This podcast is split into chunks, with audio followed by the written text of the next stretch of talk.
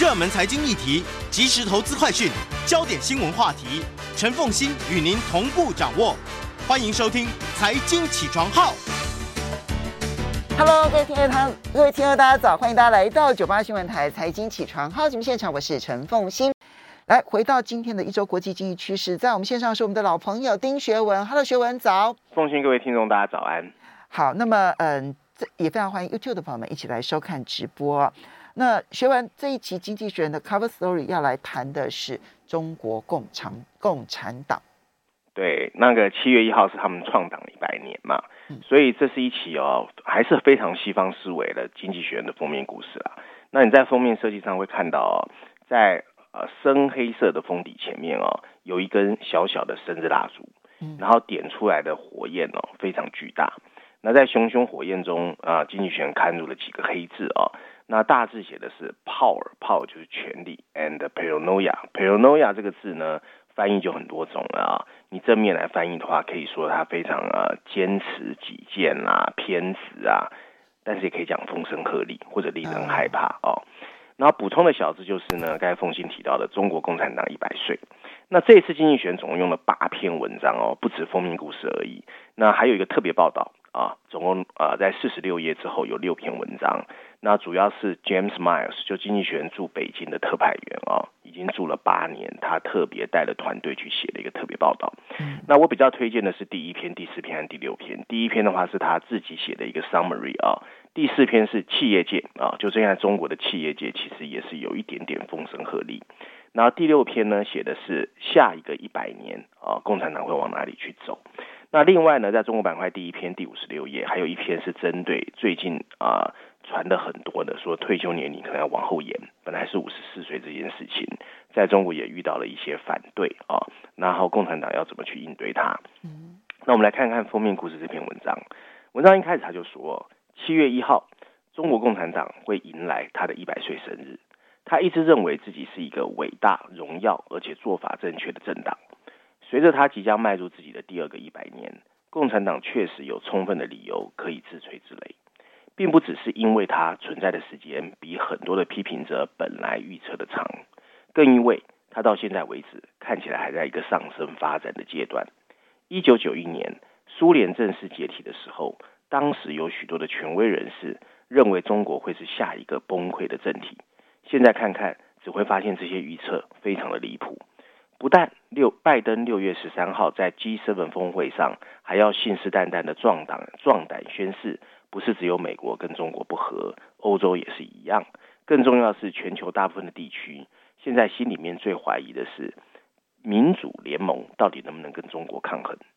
一个政党在没有选民授权的情况下，正式统治了中国七十二年。虽然相比于列宁政权在莫斯科掌权的时间要比较短一点点，和北韩的工人党相比也逊色，但没有其他任何一个独裁政权可以像毛泽东时代的中国那样。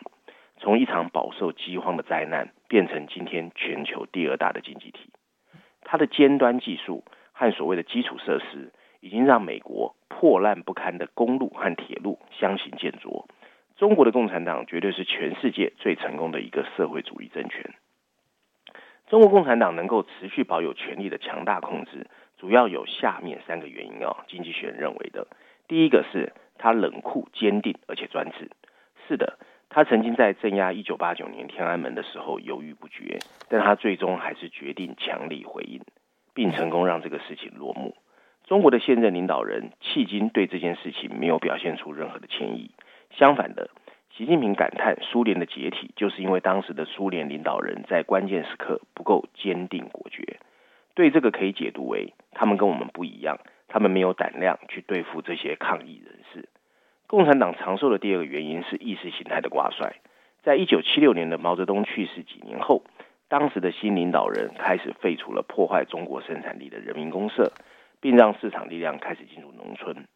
信奉毛泽东主义者暂时退出了舞台，却让中国的 output 产出开始猛增。天安门的事件和苏联的垮台之后，邓小平成功击退了毛派的顽固分子，并更加热情地拥抱了资本主义。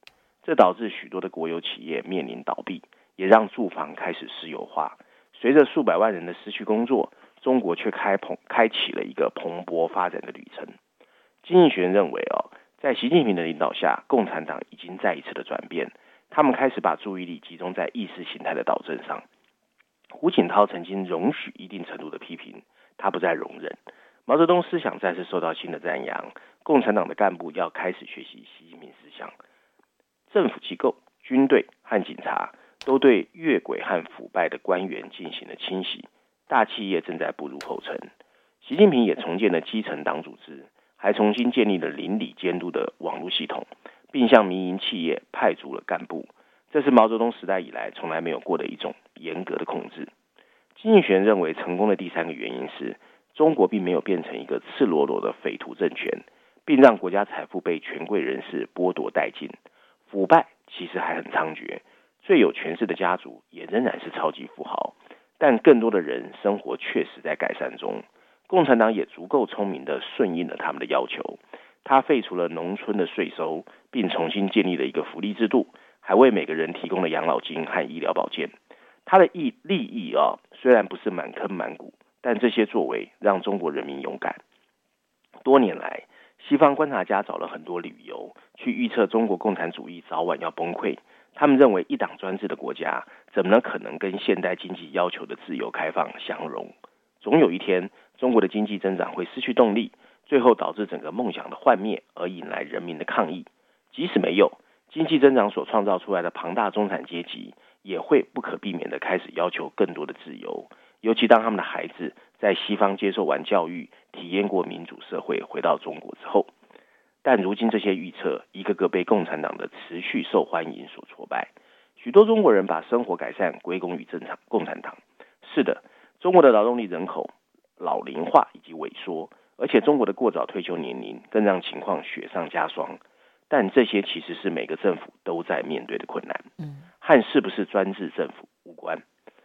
而中国强劲的经济增长似乎看起来还会持续一段时间。许多中国人甚至开始赞赏哦共产党的强硬手段。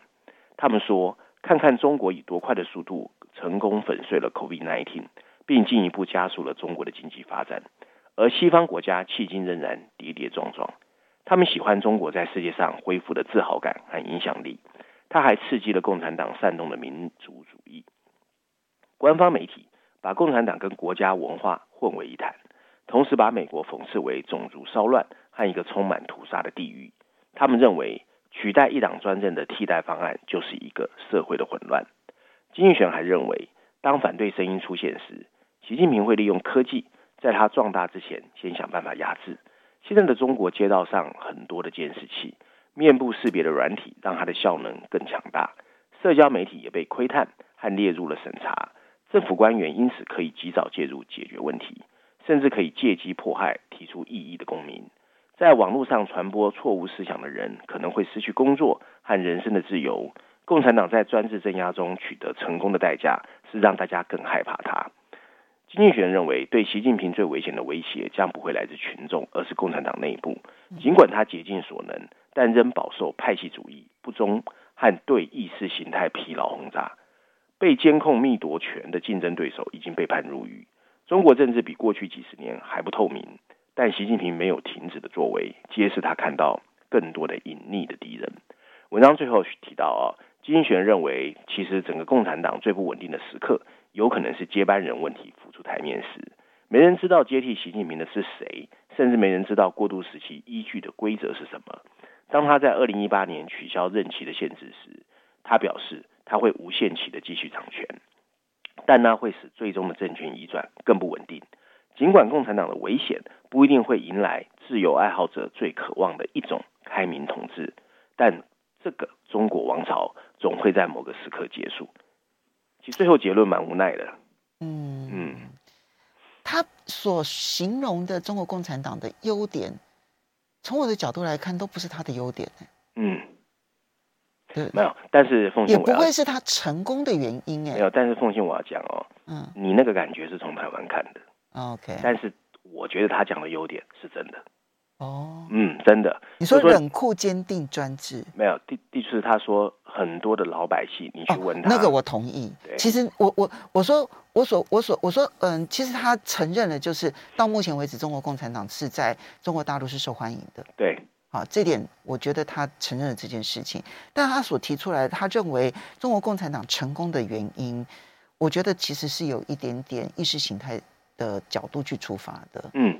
所以我说这其实很西方思维啦，嗯，就虽然 James Miles 在其实他在中国待了八年，八年真的不够长了。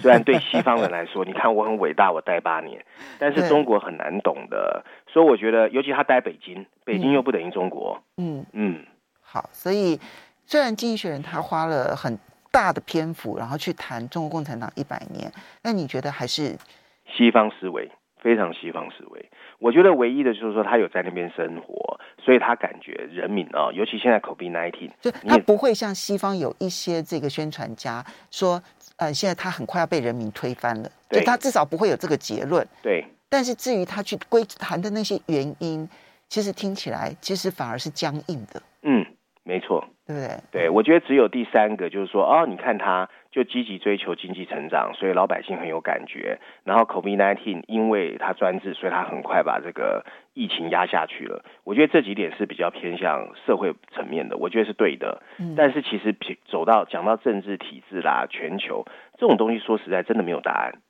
尤其现在哦，因为疫情过后，我觉得哦，每个国家你还不是都在往左走，在走社会主义，都在大政府。嗯，所以其实反而让他哈在国内的这个受欢迎程度更高。嗯，其实他没有点到他的弹性，然后已经修正能力。我觉得他应该这次写文章哈，就是单独他的记者团队的采访或感受，没有真正去问一些研究家。对。我觉得，嗯嗯，好，这个呢，其实就可以提供给大家参考。接下来你要挑挑的这一篇文章是《伦敦金融时报》的社论，特别谈数位货币，央行数位货币，所以是数位法定货币了。没错，因为其实这一次啊，这个疫情虽然还没松懈哦，但是金融市场其实我们说过它是反向在走的嘛，其实所有压力都在各国的央行身上，就你到底要怎么做？嗯，所以呢，他《伦敦金融时报》这一篇全球社论大标题写的是一个。中央银行数位货币的规划啊，他用了一个字叫呃 blueprint 啊，你可以说是规划，也可以说是一个就是类似定位啊。然后小标题写的是对隐私的威胁和来自很可能会来自政府和科技公司，所以隐私的保护还是最大的一个疑虑啊。那文章一开始他说。英国最近选择在他的新的五十磅啊，五十英镑的塑胶是塑料做的哦的钞票上出现的是第二次世界大战中非常有名的一个密码破译者，叫 Alan Turing 啊。那他是哎图灵就图灵，是非常讽刺意味的一个事啊。原因有几个啊，就这个人呢，在密码学方面的工作刚好可以对话现在的货币辩论的最前沿。因为他被号称是电脑科学和人工智慧之父啊，嗯，他然后呢，呃，那就是如何在数位支付时代保护个人隐私，因为他同时一个同性恋者，所以他才会说很讽刺，因为同性恋者很重视隐私嘛，嗯，那很重要是因为五十英镑在英国来说面额很大，可是平常民生生活很少用到，所以很多人把五十英镑拿来作为逃税、黑钱交易，所以呢。前面的渣打银行的前一个执行长 Peter Sands 曾经说，它是腐败精英的货币啊，所以一开场他这样说。好，我们稍微休息一下。所以从一个大额面钞的发行，这个发行上面所印制的人头，然后以及它所象征的意义开始说起。马上回来。欢迎大家回到九八新闻台财经起床号节目现场，我是陈凤欣。在我们线上是我们的老朋友丁学文，也非常欢迎 YouTube 的朋友们一起来收看直播。好，所以学文，这个《伦敦金融时报》从英国发行大额面额的这一个钞票开始说起，五十英镑，其实就跟台湾的两千块钱新台币，其实其实还稍微的低一点点呢。没错啊，嗯，但是因为很多那个勒索啊或者洗钱的面额大好处理嘛。台湾曾经发生贪污案件的时候，后来就发现两千块很重要。对，然后呢，再过来的文章是这样说的哦：欧洲有个央行官员哦，叫 Fabio Panetta 哦，在这个礼拜接受《金融时报》采访的时候表示哦，数位化的欧元会做好保护隐私的工作。根据欧洲中央银行的一个调查哦，这是公众对央行数位货币最大的一个担忧。在谈到 Facebook 试图推出的 Libra 的时候。呃，Panetta 也警告说，如果中央银行不赶快提供一个替代方案，数位货币很有可能会被大型的科技公司所主导，然后这些科技企业可能会利用它主导的市场地位去设定隐私的标准啊。不过，央行数位货币引发了关于如何保护数据不受政府影响的一个问题。如果 CBDC 就是央行数位货币哦，成为了主要的货币，那么中央银行可以拥有几乎所有跟经济体交易的庞大数据的来源。为了打击非法洗钱的活动，就意味着中央银行需要像今天的商业银行一样哦，不会允许个人可以匿名持有他们的财产。无论你怎么安排，它都可以轻而易举的把交易跟每个人联系起来。在像中国这样的专制政权中，这是可以接受的。在中国的数位货币项目，其实在快速的推进，在民主国家则不是这样。因此，国际清算银行在最近的年度经济报告中，就呼吁了保持一种所谓的双层金融架构才是正确的方法。嗯，这种公平的架构既可以保护隐私，因为只有在刑事调查了之后，政府才能拜访相关的记录。它也允许了民营机构和公共部门做他们自己最擅长的事。在两层体系中，各国的中央银行跟私营部门要共同合作，分摊各自擅长的事。中央银行把营运这个系统的核心，确保它安全性跟效率；民间银行则负责支付服务，提供给商业或私人部门，并且利用它的创新能力为客户服务。这种设计，它要求数位身份必须跟这些账户能够相关联，来打击身份的诈欺和洗钱。用于数位货币的代币设计可以保持它的匿名性，但这可能会助长犯罪。民营机构中的一种此类的代币——比特币，就是骇客索取赎金以及一些避税者的首选支付方式。本周，韩国政府以一万两千名被控逃税的人手中没收没收了价值数百万美元的加密货币。还有一个门罗币啊，一种自认比比特币更隐私的加密货币，已经开始成为很多犯罪分子的首选。现金其实也有同样的问题。调查人员一度相信，五十英镑纸币中有九成落入了有组织犯罪分子的手中。文章最后提到哦，两级的金融体系哦，意味着银行可以像目前一样负责检查身份，还有遵守着所谓 KYC 的客服规则。虽然印度的所谓的一个 Aadhaar 这些政府设计的生物辨识系统可用于确保数位货币流向正确的地方，但由政府去营运这种系统存在一定的合法性问题。国际清算银行的这个规划，对于考虑数位货币的中央银行来说是一个很好的开始，但更关键的步骤，例如怎么把更多的个人数据交给中央银行，则需要更广泛的考虑和支持。嗯。我倒不觉得他已经很清楚的知道法定数位货币后面到底应该要怎么去做。嗯，他提到了现状上面的一些困境。就是呢，一边呢是看到科技公司取得了过过多的资料，那个隐私权可能会受到冲击；但另外一边呢，你又会使得很多的，就是加密货币使得很多的洗钱工具变得非常的猖獗。这是现在各国其实都已经面临到了一些问题，尤其骇客勒索用加密货币，那你几乎是没有办法去追查到那一个勒索者，对不对？好，没错。所以。两边到底要怎么去找到一个平衡点？我觉得他点出了两个问题，但是他没有办法提出一个解决方案。对，嗯，这是，嗯、所以我们先用呃病理学家来看待这一篇，就他把病找出来了。对了，对了，嗯，现在全世界都面对这个问题。接下来你再看到《经济学人》这一篇，谈的是疫情对于教育产业的影响。其实我们现在啊，台湾只是第三级警戒一个多月的时间。我相信很多的教育产业都已经感受到困境了。是的，嗯嗯，所以很多人说人家美国一年多不知道怎么熬过来的哦。真的。好，他总共用了两篇文章去讲这个议题哦，分别在序论第三篇啊第十二页，还有第二十一页的一个 briefing 专文哦。不过没有当成封面故事，我也蛮好奇的哦。可见共产党一百岁的这个影响力很大哦。然后啊，大标题写的是我们必须更加努力。关闭全球校园对儿童造成了巨大的伤害。补充标题写的是，他们需要追赶失去学习机会的一个帮助啊。文章一开始说，COVID-19 几乎没有让小孩子真的受伤很重啊。在截至四月为止的一年中，五到十四岁的美国人感染并死于 COVID-19 的几率几乎是五十万分之一。对，这大概是他们平常啊死于交通事故几率的十分之一而已。然而，由于这个疫情，全球各地的学校已经全部或部分关闭了大约三分之二的整个学年。如果关闭教室是预防成人致命感染的最好方法之一，那么这对儿童的前景造成的巨大伤害还算合理。但很少有政府啊仔细去衡量其中的成本和风险。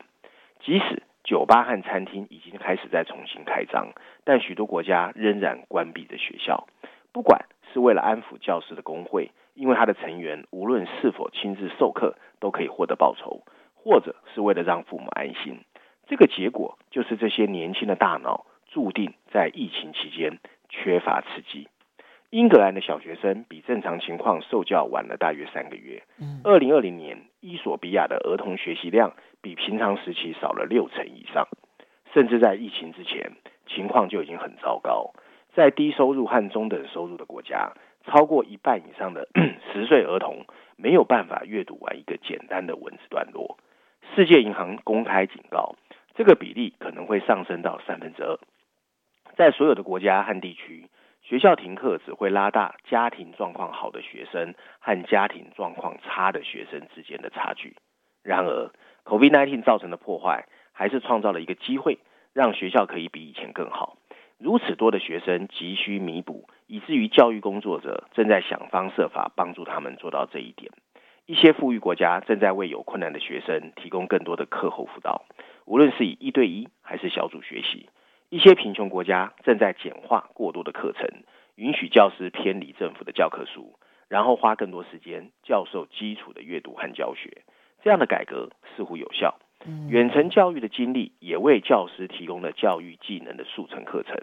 如果教师能够得到适当的培训，并允许继续进行实验，那么面对面的课程可能也会进一步的改善。软体也可以帮助他们使课堂教学更加个性化。让孩子接受和他能力高度匹配的指导。如果教师们可以摆脱单单调的任务啊，包括大部分的评分，那么他们就会有更多时间帮助最需要的学生。疫情也凸显了家庭背景会怎么样的影响学业的成功。吃饱的肚子、肯努力的父母和有很多书本的家庭会是一个优势。真的，在家上课的时候，家里的条件更显重要。过去的一年表明。社会工作者需要更努力帮助更贫困的学生，例如确保他们能够戴上眼镜，以便他们可以阅读荧幕上的所有内容，或者帮助他们的父母处理学生的文书工作，以免他们被课业淘汰。学校也可以提供各种心理的健康咨询，让学生能够跟慈善机构或心理辅导机构取得联系，并进一步帮忙解决令学习分心的家庭问题。可惜的是，很少有政府采取了起码的相关措施来弥补学生损失的时间。去年投入到 COVID-19 的纾困救援计划的资金之中，竟然只有百分之二用在教育相关。联合国发现，到去年秋天为止，只有四分之一的儿童可以获得某种的补救计划。在封锁隔离期间，没有办法掌握重要课程的儿童可能会继续的学习落后。据估计，一个贫穷国家的孩子，如果缺课一年，并且没有得到正确的帮助来赶上课程，那么最终可能会落后达到三年。明年，英格兰计划在帮助学生赶上课程上花费比去年夏天纾困救援人们外出就餐还要多的补助金额。美国的立法者则比富裕世界中更慷慨，但他们给学校的额外资金只有百分之二十用于赶上失去的课程，很多金额都会投入到毫无意义的卫生消毒上。包括桌子之间的塑料隔板，这可能会让看黑板或听老师说话变得更困难。另外，三分之二的贫穷国家甚至削减了教育支出。金钱不是万能，但即使在经济繁荣时期，最贫困的国家每年也只为每个学童花费四十八美元，这是远远不够的啊！因为富裕国家平均花费八千五百美元。联合国甚至预测，二零一八年到二零二二年，来自外国的教育与教育援助哦，还会下降百分之十二。文章最后提到，政府往往容易哦忽视教育产业，因为改善教育跟学习环境需要花钱，并且可能还要面对强大的利益集团抗争，例如教师工会。而且政客一向短视，他们不会帮你争取他卸任后才会出现的一些好处。然而，对于明天的美好生活来说，没有什么比今天的良好教育更重要。至少，政府应该努力修复疫情期间学校停课造成的所有小孩子的损失。如果他们可以抓住机会改写教育的既有规则，那么明天会更好。嗯，关键点就是怎怎么样把这个危机变转机，对不对？嗯，没错。嗯，可能在老师的投资这部分是第一要务吧。对呀、啊，因为我们其实让老师一下子跳到一个线上教学，可是没有任何的训练，没有任何的学习，没有任何的后续协助。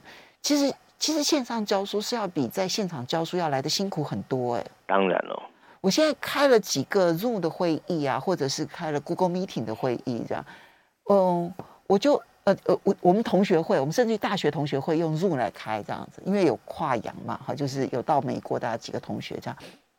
我记得自己在开同学会的时候哦，因为我就有同学主主持的那个同学说：“凤馨，拜托你帮我主持好不好？”我就想要顾虑每一个人的表情，而且我要去顾虑说谁说了比较多的话，那谁没有说话，我可能就要点名某个同学说呵呵 我们班同学，他说你都没有讲话，我们想要听听你说话，什么怎么等等之类的哈，因为要顾虑他的的，就是我觉得要让每一个人都平均说话。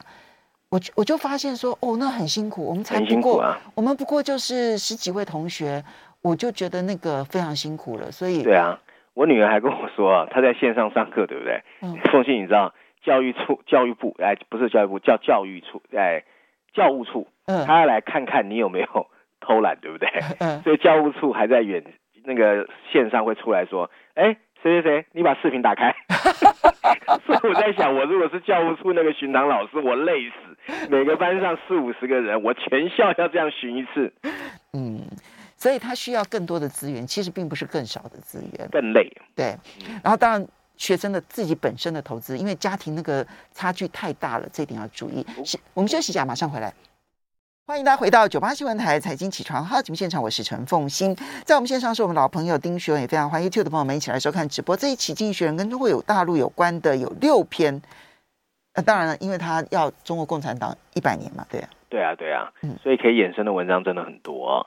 那我们我们挑选的是财经板块第三篇第七十三页哦，它大标题写的就很直白哦，brace brace brace 这个字呢，可以解释为撑住撑住啊。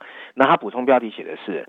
中国的三大企业巨头对中资银行正在构成一个严峻的考验哦。这个国家的大型借贷机构开始学习勇于面对阴暗啊，所以是一个比较正面的文章。文章一开始他说，不久之前，传统观点啊仍然认为中国会不惜一切代价挽救中国的大型企业免于倒闭，但其实时代变了。最近呢，中国的三大企业巨头，包括全国最大的房地产开发商恒大，包括不良银行资产的最大投资者华融，包括所谓的零售巨头苏宁啊，最近都陷入了财务困境。这三家公司长期以来的扩张热潮，还有经济增长的放慢、信贷的收紧和监管的审查更加严格，发生了相撞。他们的债券已经开始以面额的百分之二十五折扣去交易。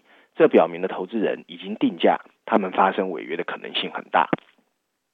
中国的金融界人士正在争论，政府这一次会不会让他们倒闭？一家持有华融债券的大型资产管理公司的分析师就说：“鉴于清理金融体系中的不良贷款至关重要，他的公司相信国家最终会拯救他。”央行的一位前顾问则表示：“恒大和苏宁可能会被牺牲，带来的系统性危险会很少。”首先，这些公司的麻烦哦，反映出来的是他们自己的管理不善。恒大的债务哦，比任何其他中国上市公司都多。华融有一位董事长因为受贿已经被处决，苏宁则挥金如土，甚至收购了大家如果印象深刻足球俱乐部国际米兰。但政府愿意让他们走向边缘的意愿，表明了另外一件事情，那就是他们越来越相信中国的银行足够稳健。可以应对这一个大动荡。情况并非总是如此，因为大家如果记忆深刻，二零一五年当时有超过一兆美元的现金涌入涌出中国，而企业的违约率一下上升，中资银行受到了近乎危机的打击，几家银行最后甚至需要政府的纾困。许多投资者仍然认为他们处于弱势地位。除了少数例外啊，在香港证交所上市的中资银行的交易额远低于它报告的资产价值，这意味着很多人对他们的前景高度悲观。根本问题就是他们过去十五年的超快速的信贷发放，当时他们的贷款账簿哦一下增长了九倍，几乎是整体经济增长的两倍。然而，对中国银行的任何公平评估都必须应对使他们更安全的变化。监管机构解除了一些表外的骗局。例如，削减对其他金融公司的贷款，到二零一六年底，这类贷款难以知道风险在哪里，已经曾经飙升过 GDP 的百分之七十八，现在降到了百分之五十四。银行也为未来的颠簸做好了更多的准备。到二零二零年底，他们的资本缓冲相当于资产的百分之十四点七，这是历史的新高。尽管去年不良贷款攀升到了百分之二，是十多年来的最高水准。但银行仍然提供了足够的现金准备金来支付几乎翻倍的费用。政府现在还在要求最大的银行在遇到麻烦的时候，你必须准备一个好的解决方案。这些变化使中国更加符合全球的监管标准。尽管有所不同，在大多数国家，首要目标是避免不得不让国家拯救鲁莽的银行。然而，在中国，国家已经拥有大多数大型银行的多数股权。问题是，你是不是已经把公共资金的股权抹去，然后投入新的纳税人的资金，还是一开始就避免消灭股权？信用危机机构穆迪的一个分析师就说，监管机构采取了混合的方式，可能支持收益率较低的优先债券，但不支持永续债券这一些所谓的次级债券。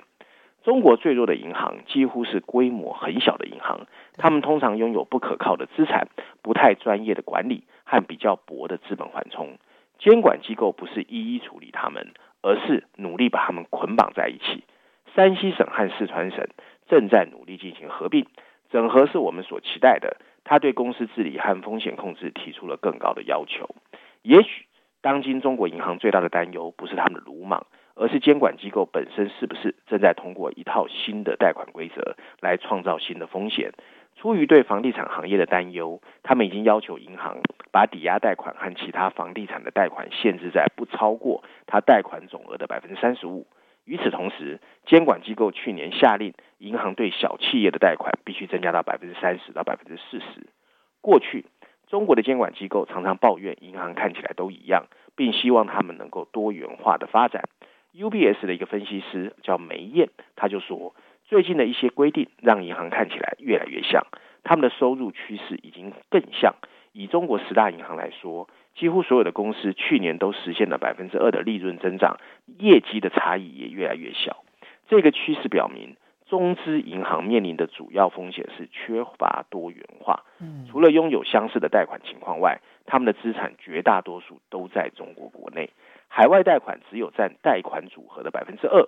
所有贷款损失准备金、资本缓冲和改进的治理，都可能使他们更安全。不过，归根究底啊，文章最后一句话，唯一真正重要的衡量标准，还是中国的经济要好。中国经济好，他们就没问题；中国经济有问题，那问题就大了。所以，先下一个结论，就是三家公司：恒大、苏宁，还有另外一家是这个，呃，是哪一家？忘记了。华融。华融。四大不良资产。好，那么可能被牺牲的机会也。非常大，不能讲说被牺牲，就是他们自己做不好，其实容许他倒的机会是存在的。嗯，没错。所以呢，但是这些倒不会影响整体的银行。而中国大陆现在银行真正的危机，其实是他们太像了，他们没有多元化。对，但是不会因为恒大、苏宁、华融他们的债务危机而牵涉到银行会出现金融危机，这是不会的。嗯。好，那么在其进入其他内容的之前呢，我这边有一个要先说明一下的，因为现在网络上面呢，就没有在那个 Telegram 对不对？哈，就是一个社群媒体上面呢，那么开始有人假冒丁学文 诈骗这样，对哈，没错。对，然后说这个学文要带大家什么股票操作跟投资建议，学文你赶快请赶快澄清一下吧。对对对，我就是有一个好朋友啊，有一天突然告诉我，他在 Telegram 上看到有人用我的名字说他是老师，嗯，那我一定要特别跟大家讲，我没有做任何跟股票有关的业务，跟我无关。那这个人就挂着我的名字嘛，反正就是要他要大家加他的 Line，然后加入会员什么的，所以我希望大家要特别小心一点，那个绝对不是我。好。对，他也去警察局你也去警察局报备报备了嘛，对，不对？也公开的说过了。嗯，所以如果你接到这一种这种说什么，哎，这个这个丁学文带你去投资，没有，他没有投资股票，好不好？他是创投，创投怎么？创投跟投资股票是两回事。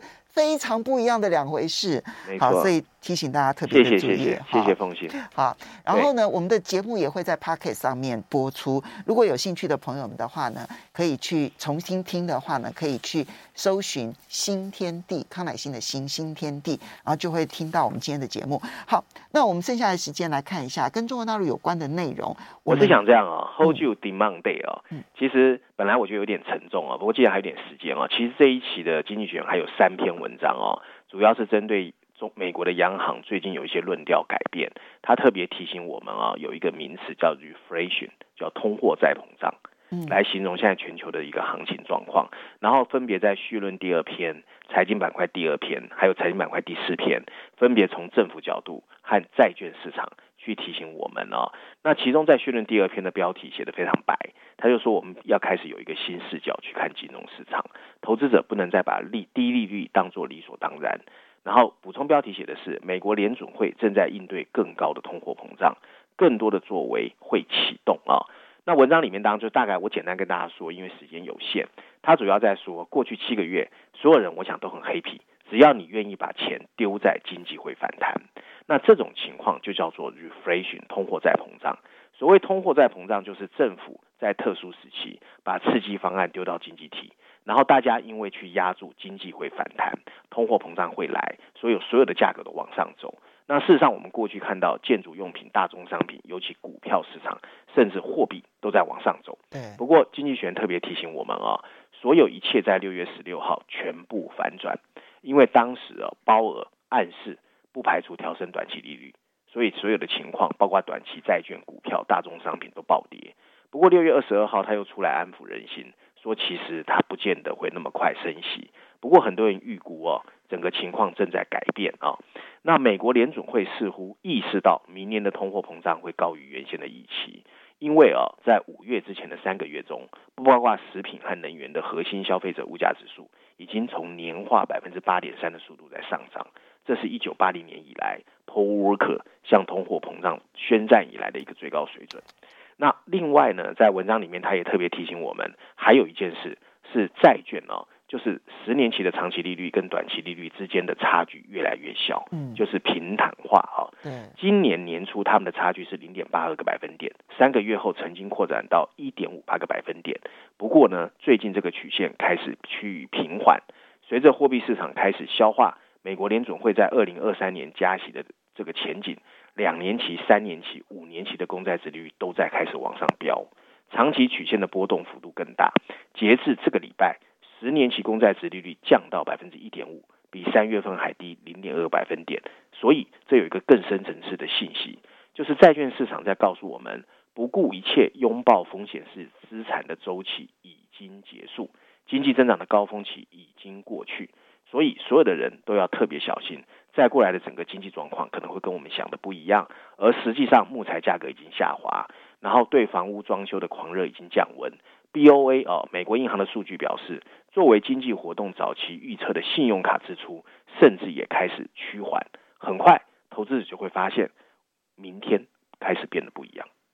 所以这一篇你觉得蛮重要，因为三篇哦，呃，三篇文章。嗯要提醒大家，这个反转点可能已经快要出现了。对的，虽然不是我们看到说美国联准会在那一次的会议之后，其实市场只修正了一天，然后呢，接下来其实还是继续走向融景。